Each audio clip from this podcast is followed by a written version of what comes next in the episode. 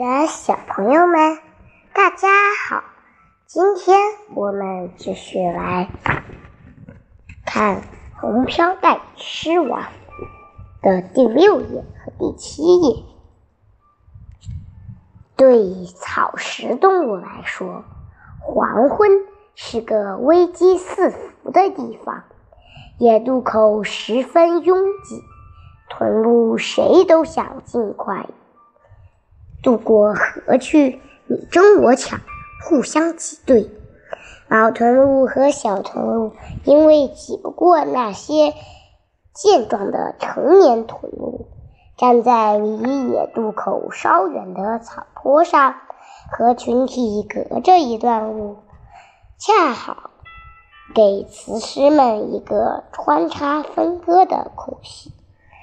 雌狮们跃出草丛，散成扇形后，右侧三只雌狮迅速插进两个倒霉蛋和大群豚鹿之间的空档，朝豚鹿群发出震耳欲聋的吼叫。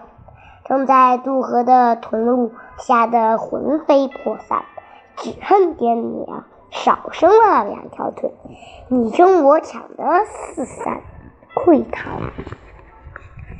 老豚鹿和小豚鹿在见到狮群的瞬间，急速转身想混进群体去，夹杂在庞大的豚鹿群，不但可以壮胆气，也可以混在一片混乱中，找机会逃出狮子的魔爪。遗憾的是，跳进群体的路被封死了，没办法，只好换一个方向，跟在那些还来不及跳下河去的豚鹿后面，朝东面的草原奔逃。荒凉的草原上展开了一场凶猛的捕杀。一般情况下。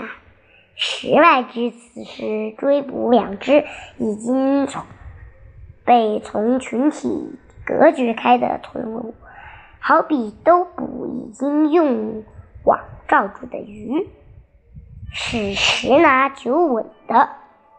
老豚鹿和小豚鹿已经跑了一段路，又岔成两个方向逃窜，雌狮们也分成两组。分头追逐，蜂腰雌狮率先向老豚鹿冲刺，其他四只雌狮作为帮手，两只一组，一左一右，在离蜂腰雌狮二三十米远的侧面向老豚鹿跃进。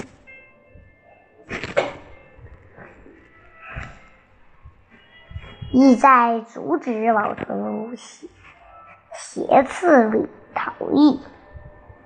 豚鹿的奔跑速度和狮子不相上下。